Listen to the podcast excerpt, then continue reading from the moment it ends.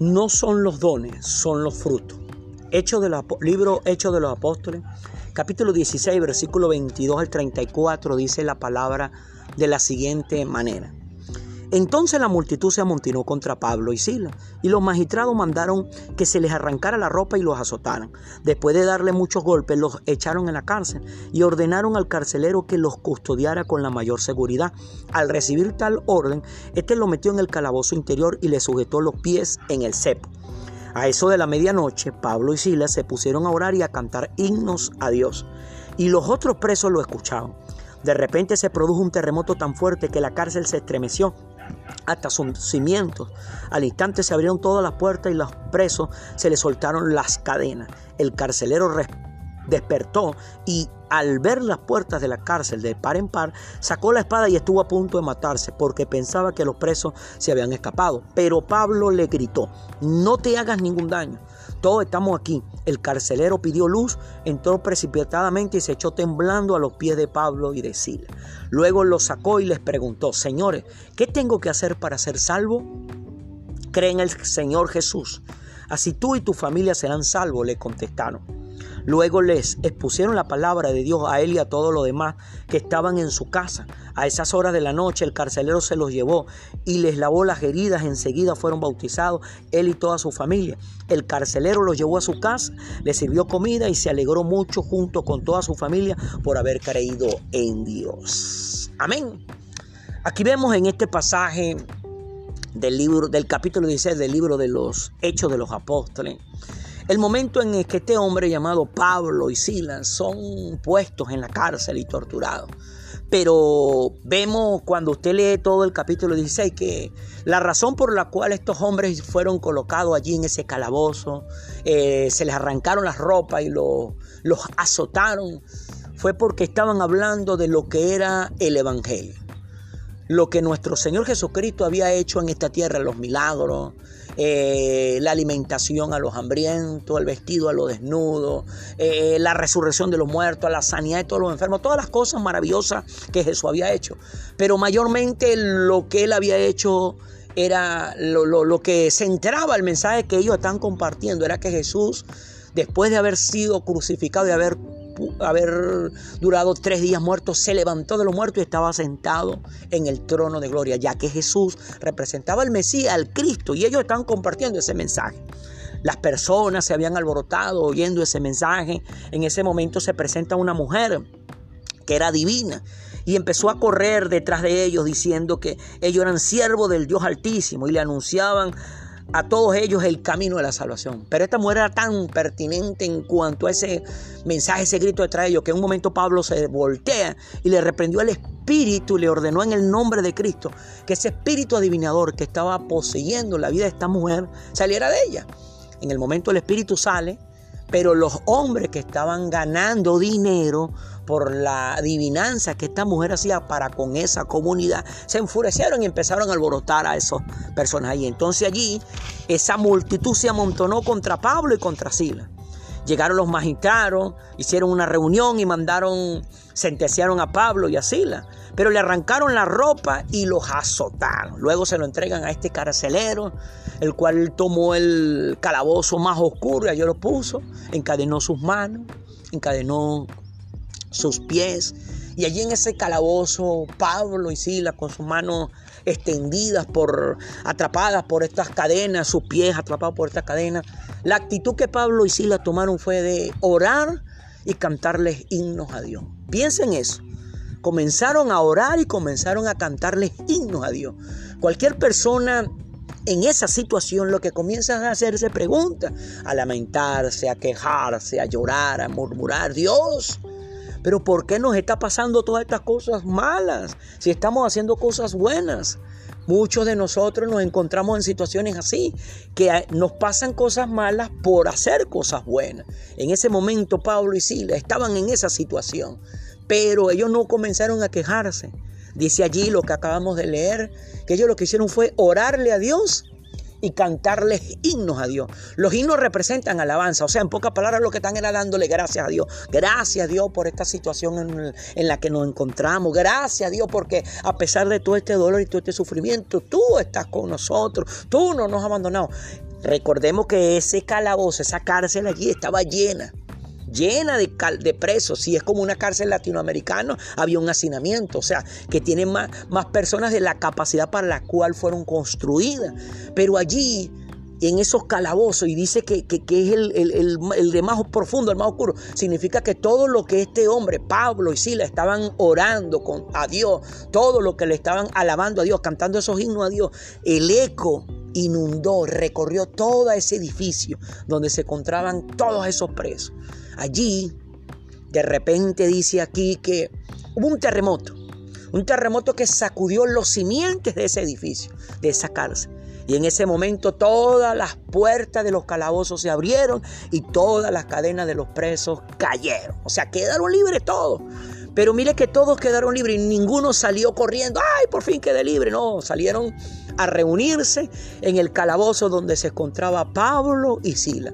Estos hombres que estaban orándole a Dios, estos hombres que estaban cantándole himnos de alabanza a Dios y todos se, sentaron allí a escuchar el mensaje. En un momento el carcelero se despertó. Llega el carcelero, se despertó y al ver que todas las puertas de la cárcel estaban abiertas de par en par, él se asustó porque había una ley en cuanto a los soldados romanos. Si le daban a cuidar un, un preso, un prisionero, y este se le escapaba, ellos tenían que pagar con su vida. Y en este caso, ¿cómo cree usted que se sentía ese carcelero? No era uno que se le había escapado, eran todos los que se le habían escapado. El hombre viene, saca la espada porque ve que todos se fueron y va a quitarse la vida. Pero en ese momento viene Pablo y le grita. Pablo le gritó, no te hagas ningún daño. Todos estamos aquí. En ese momento el carcelero toma una antorcha, porque recuerden que estaban allí, estaba completamente oscuro.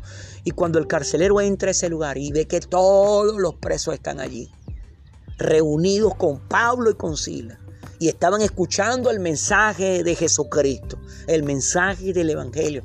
Este hombre temblando cae postrado de rodillas delante de Pablo y de Sila. Está temblando porque ve que todos están ahí. O sea, hay algo incoherente. Si la cárcel se abrió, todas las puertas los calabozos se abrieron, todas las cadenas se cayeron. ¿Por qué no se fueron corriendo?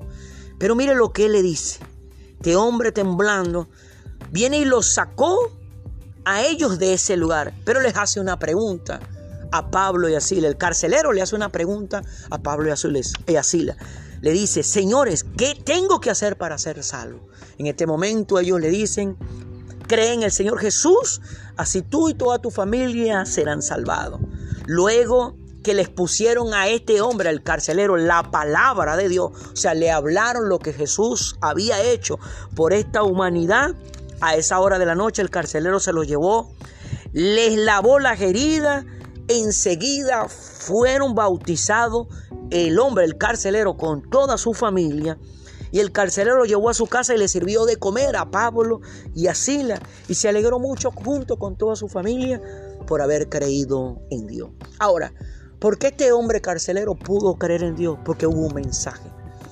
Pero hubo mensaje por unos hombres, en este caso Pablo y Sila, que no se basaron en sus dones, sino en sus frutos. Si nosotros estudiamos la vida de Pablo, nos damos cuenta que era un, tenía un currículo demasiado barbo, fariseo, escriba, doctor de la ley, un hombre que fue criado a los pies del sumo sacerdote Gamaliel, o sea, tenía un currículo basado en dones, un hombre que tenía mucho talento y era sumamente inteligente. Pero con los dones y talento, este hombre llamado Pablo, que en ese momento era Saulo, era un perseguidor de la iglesia. Por manos de Pablo fueron presos muchos creyentes en Jesucristo por manos de Pablo, por la aprobación de Pablo, fueron muertos muchos creyentes en Jesucristo. Pero en un momento, en el capítulo 9, nos narra la historia que camino a Damasco, cuando Pablo iba con órdenes para apresar a más cristianos, a más seguidores de Cristo, con orden inclusive a de, matar a más seguidores de Cristo, tuvo un encuentro con Jesús. Y este Saulo se convirtió en Pablo. Saulo, su nombre significa pedido. Pero el nombre Pablo, el significado en latín es pequeño. O sea, Pablo aprendió a ser pequeño delante de Dios. Pablo era grande, Saulo era grande. Pero ahora Pablo se convirtió en pequeño. Saulo era un hombre muy grande por causa de los dones que tenía. Pero ahora Pablo, Saulo se convirtió en Pablo, era pequeño. Entendió que lo que valían eran los frutos.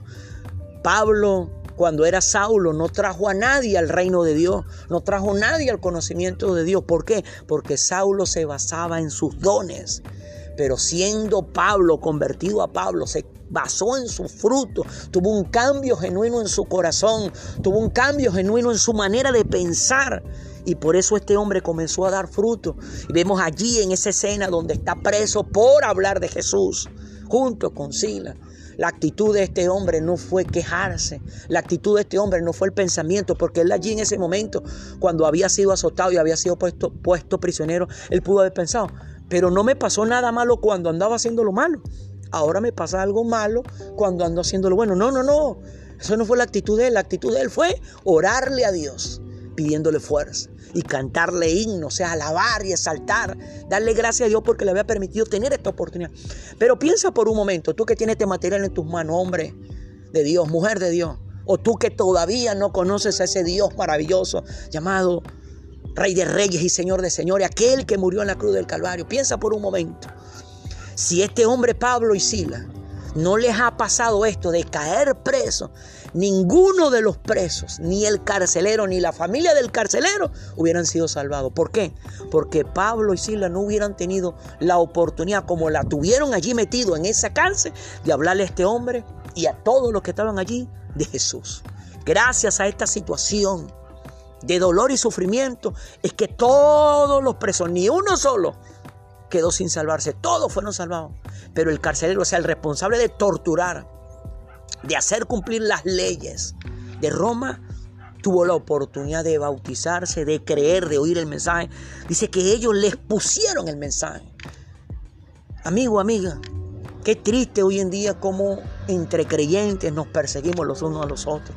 A veces nos basamos en los dones. No, yo sé más que tú, yo hablo en lengua, tú no hablas en lengua. Eh, eh, yo tengo el don de sanidad, tú no lo tienes. Yo, yo tengo el don de revelación, tú no lo tienes. Y nos basamos como que en eso y terminamos peleando los unos con los otros. Pero Dios lo que quiere es fruto.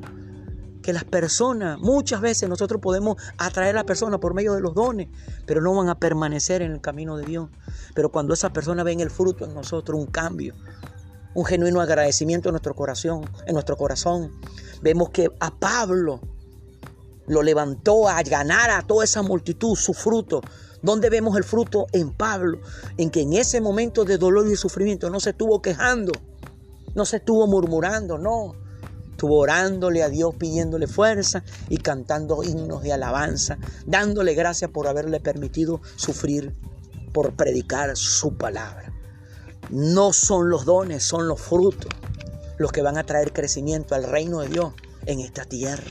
Amigo, amiga, hermano, hermana que tiene este material en tus manos. Gloria a Dios y dale muchas gracias a Dios por los dones y los talentos que te ha dado. Pero preocúpate, ocúpate más en los frutos. Que más personas puedan acercarse a Dios a través de los frutos, de cambios genuinos que hay dentro de ti. Conviértete en esa persona, en esa luz que ilumina en tantas tinieblas. Conviértete en esa sal que cambia el sabor de la tierra donde te encuentras. Porque a través de los frutos que podemos hacer que el reino de Dios crezca sobre esta tierra. Para que su gloria, su poder, su majestad pueda ser derramada en los corazones y la mente de tantas personas que hoy en día la necesitan. No son los dones, son los frutos. Mi hermano, mi hermano, este era el mensaje que queríamos colocar en sus corazones el día de hoy. Le damos gracias a Dios. de la, la, oportunidad que el Señor nos da de poder compartir su preciosa y maravillosa palabra para que, para que llegue a nuestra vida un fruto, un fruto de cambio, digno que le dé gloria, honor, poder y majestad a su nombre. Dios me le bendiga, Dios me le guarde.